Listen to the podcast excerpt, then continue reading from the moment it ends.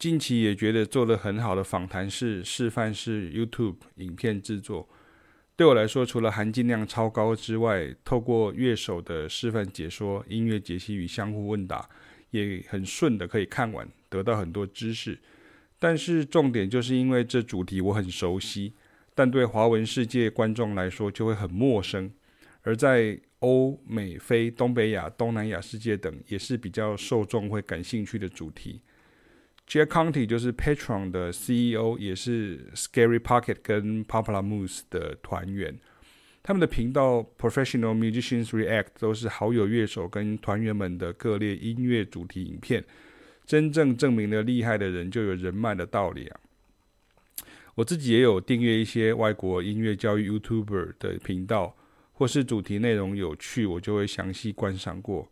不过我知道，如果用中文介绍或甚至企划拍影片的话，需要的时间就长，没有办法像讲英文的他们那样。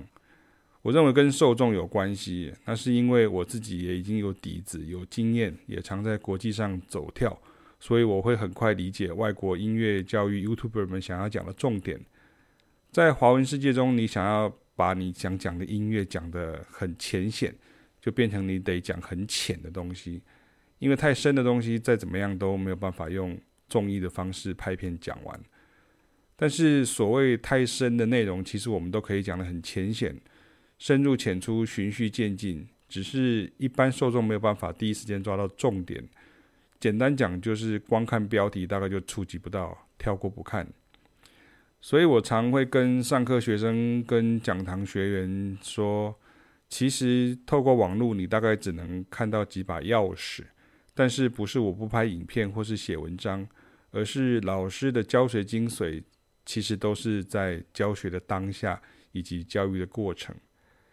引导是需要时间的，所以最好的方式仍然是跟我们上课，不管是固定研习或是讲堂讲座等，实体或线上都可以，那才是最好的场域。老师可以跟表演一样努力教课。学生可以跟观众一样投入情境，一问一答、快问快答、综艺集锦，都还是只能得到负面的答案，或者是观者自己认为已经找到答案了。